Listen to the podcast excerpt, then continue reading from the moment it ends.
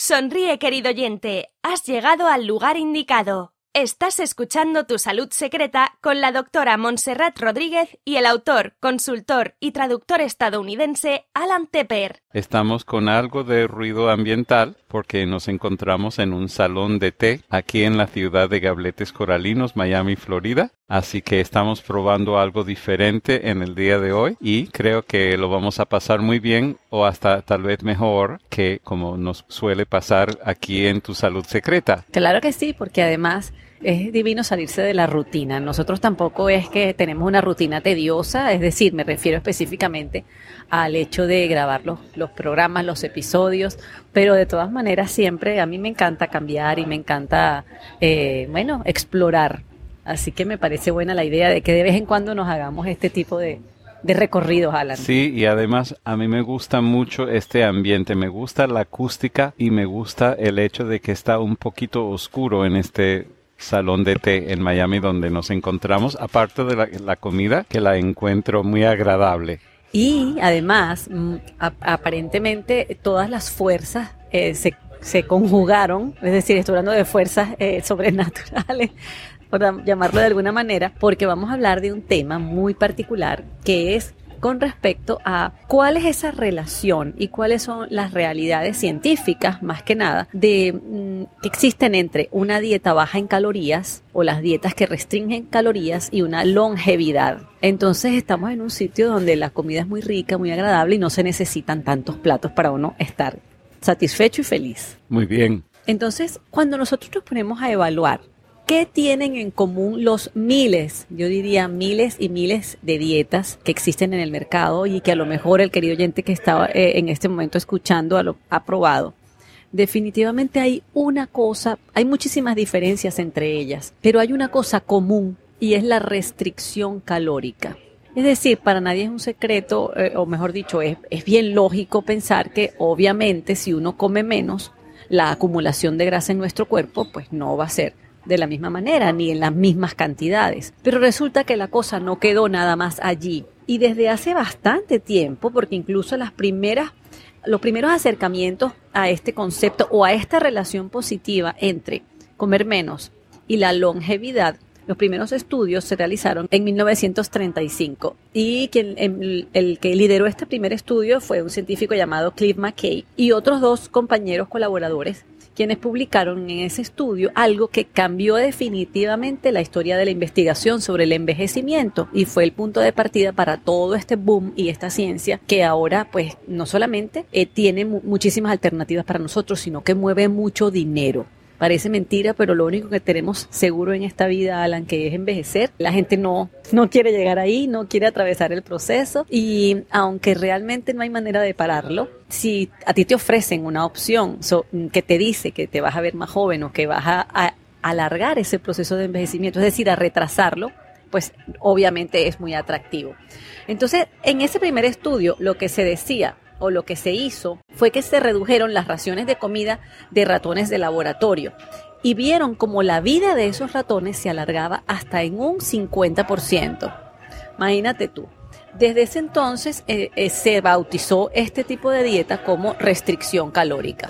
En este estudio también se pudo eh, hacer una proyección y se pudo lograr hacer este mismo tipo de, de experimentos en muchas otras especies, desde protozoarios hasta mamíferos. Es tanto así que en el 2009, en un ensayo que realizó la Universidad de Wisconsin en Madison, apuntó también o encontró que los simios también lograban, ¿verdad? Bajo una dieta restringida en calorías, lograban aumentar su tiempo de vida. No fue tan efectivo como para los ratones, pero sí se hablaba, estamos hablando de un 30% de, de alargamiento de la, de la expectativa de vida. Y eso, de todas maneras, es una, es una cantidad bastante significativa. Tu salud secreta. También hay que recordar que nosotros compartimos con los simios el 99 punto y algo por ciento de nuestro ADN. Entonces, obviamente, esa misma pregunta que estoy segura que tú la tienes ahorita en tu cabeza, querido oyente, los científicos dijeron, bueno, ¿y qué tal si esto también es, es, posible con los seres humanos? Obviamente, por cuestiones éticas, no se pueden hacer experimentos con seres humanos a menos que el estudio ofrezca condiciones de seguridad para hacerlo, número uno, y número dos, que la persona voluntariamente se preste para este estudio. Entonces también se han hecho, afortunadamente, en este caso es relativamente fácil porque no estamos sometiendo al cuerpo al efecto nocivo de ninguna, ninguna droga, ni tampoco es que estamos diciendo que la persona va a durar sin comer tantas horas o tantos días, sino que simplemente se, se decidía, mira, una población X va a consumir un número X de calorías, digamos dos, 2.000 calorías diarias, que es lo que todas las organizaciones científicas que tienen que ver con nutrición y salud recomienda, o 2.500 calorías diarias, versus a lo mejor 1.800 o 1.700, o sea, se, se redujo en un 25 a 30%. Y también, después de, un, de una un largo seguimiento de esta condición, de esta situación, mejor dicho, se vio como también en el humano no se logró saber si se alargaba la vida o no porque los sujetos de estudio no murieron, pero sí se logró observar que muchas condiciones de salud que están relacionadas con el envejecimiento desaparecieron o empezaron a retroceder. ¿Qué condiciones? Por ejemplo, la hipertensión arterial, el endurecimiento de las arterias, que es una de, una de las causas de la hipertensión arterial, una mejor lubricación y funcionamiento de todo lo que son cartílagos, tendones, huesos y músculos. El proceso de descalcificación también empezó a mermar este envejecimiento que usualmente tenemos en nuestra vista y que nos hace usar lentes porque viene la presbicia o, se agregan otro tipo de cosas como las cataratas, eso también empezó a revertir e incluso a no presentarse. Entonces, la conclusión es que también en los humanos es posible que lograr algunos de los efectos encontrados en los, en los animales positivos de, este, de esta reducción calórica. Tu salud secreta. Entre las cosas que, tenemos que recordar es que nosotros estamos, el, cuerpo humano se puede adaptar a muchas cosas, pero realmente últimamente, yo diría en los últimos 60, 70 años, hemos acostumbrado el cuerpo a consumir más calorías de las que realmente necesita. Yo creo que esto unido al este otra, este otra nuevo boom o, o esta otra nueva tendencia, por ejemplo, de los ayunos, con respecto a las dietas para perder peso. Y con toda esta búsqueda de dietas para perder peso, estamos retomando esos conceptos, yo diría que básicos, porque es muy básico, eso, yo, eso no tiene ninguna ciencia detrás de eso, ni hay que ser un ingeniero de la NASA para entender que si tú comes menos, vas a rebajar, o que si tú comes menos, le vas a poner menos estrés a tu cuerpo, menos trabajo que hacer, y obviamente, pues eso se va a ver eh, reflejado en beneficios en tu salud. Entonces es muy importante que consideremos esto porque mm, aunque no todo el mundo eh, está dispuesto o quiere o le conviene hacer una reducción de sus calorías en el 25 o en el 30%, los que quieran hacerlo, los que puedan hacerlo, por lo menos cuentan con una seguridad de que va a ser algo que le va a dar beneficios y no perjuicios. Y eso es muy importante saberlo. Entre los efectos para la salud con la restricción calórica, como dije, están la protección contra problemas cardiovasculares, una protección contra los problemas de neurodegeneración, es decir, Alzheimer, demencia senil, problemas de neuropatías periféricas, la diabetes, que es otra enfermedad muy ligada al envejecimiento.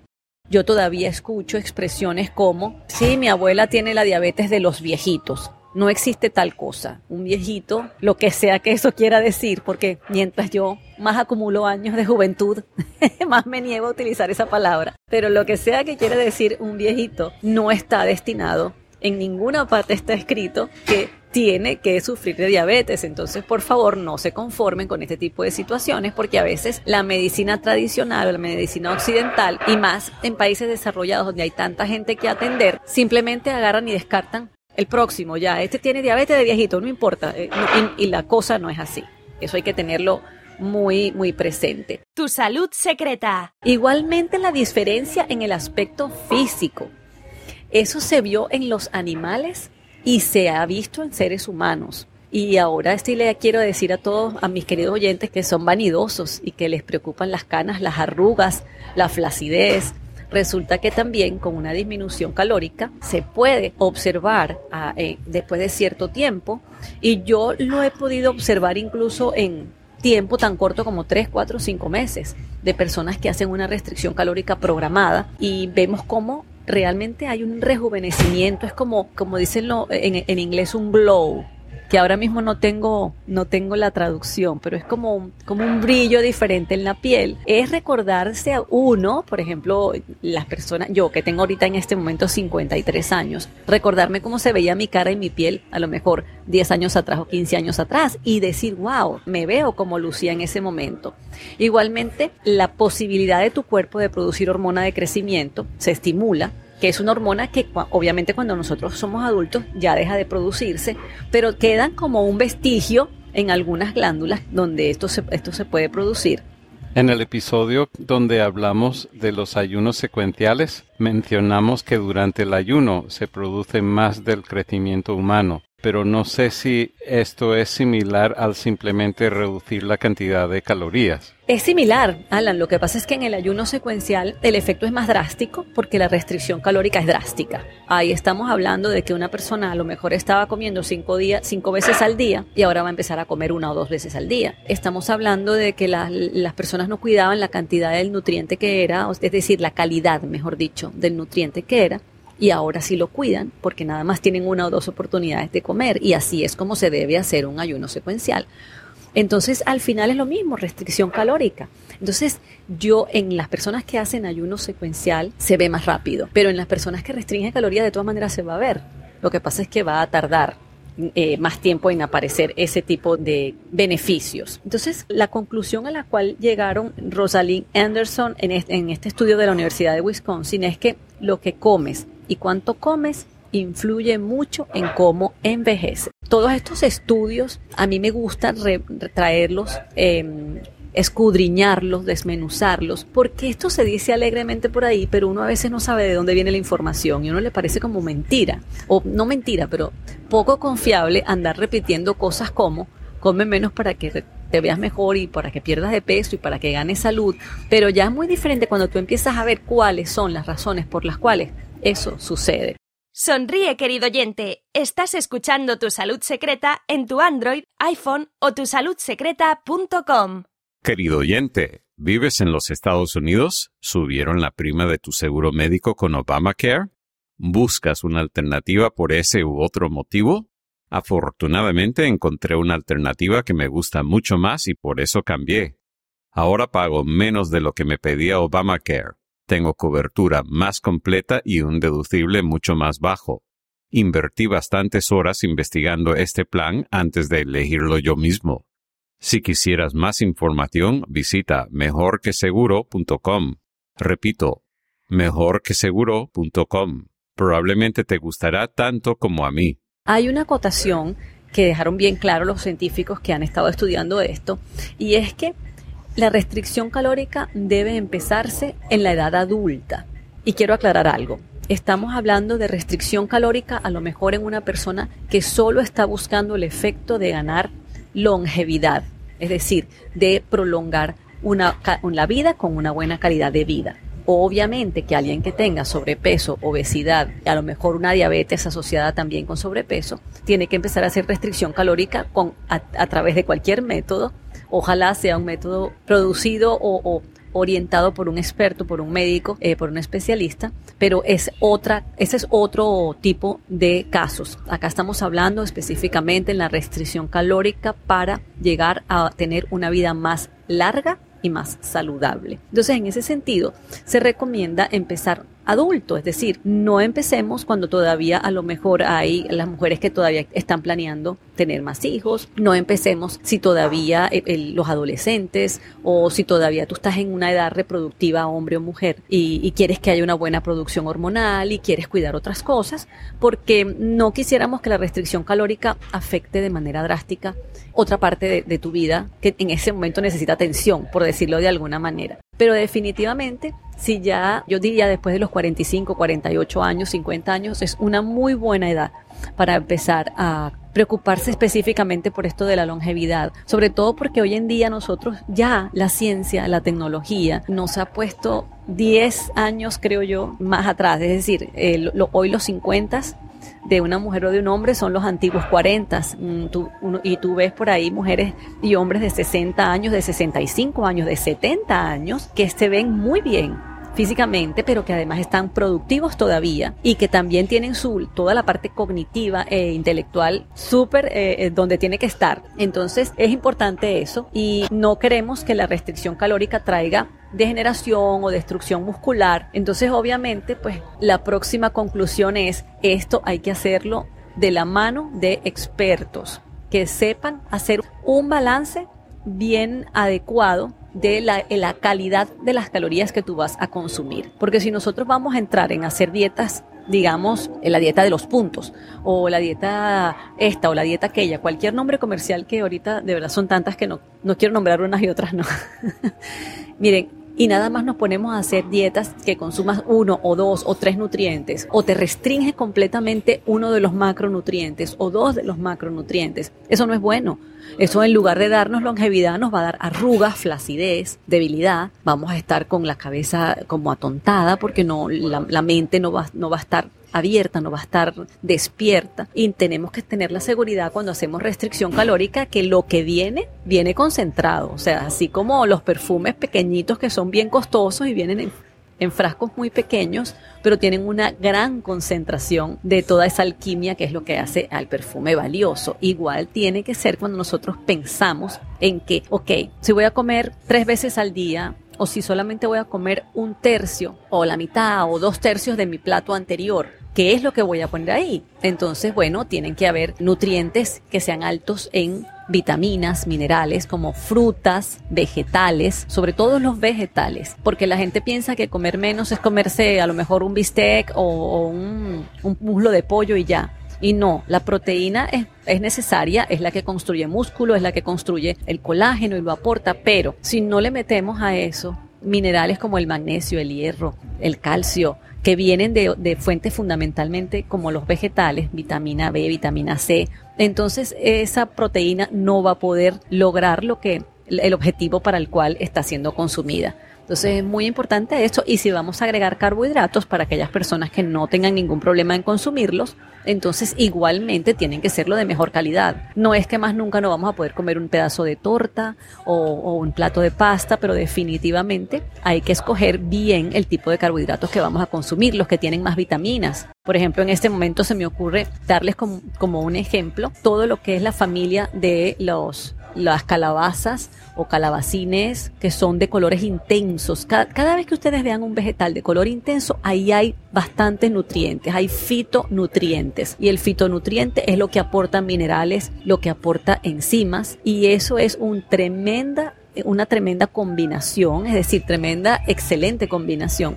cuando además lo complementamos con los otros dos macronutrientes, que serían los carbohidratos, con fibra, con granos enteros y las proteínas de origen animal o de origen vegetal, dependiendo de si usted eh, que nos está yendo es vegetariano o no. Tu salud secreta. Para ir terminando este tema, ahora quería conversarle sobre algo que está relacionado también y es cuál es ese mecanismo por el cual se alarga la vida al restringir las calorías porque aunque esto es un poquito más eh, del área de, de los expertos o de los científicos yo creo que podemos hacerlo muy fácil para que nuestro querido oyente también sepa cuál es la, la relación. Y la relación fundamental es que cuando nosotros forzamos al cuerpo a reconvertir las reservas de grasa que están sobrando y convertirlas en glucosa, que es el combustible original, el, combustible que realmente nuestro cuerpo utiliza, se desatan y se, activan una cantidad de mecanismos que normalmente uno se, no se activan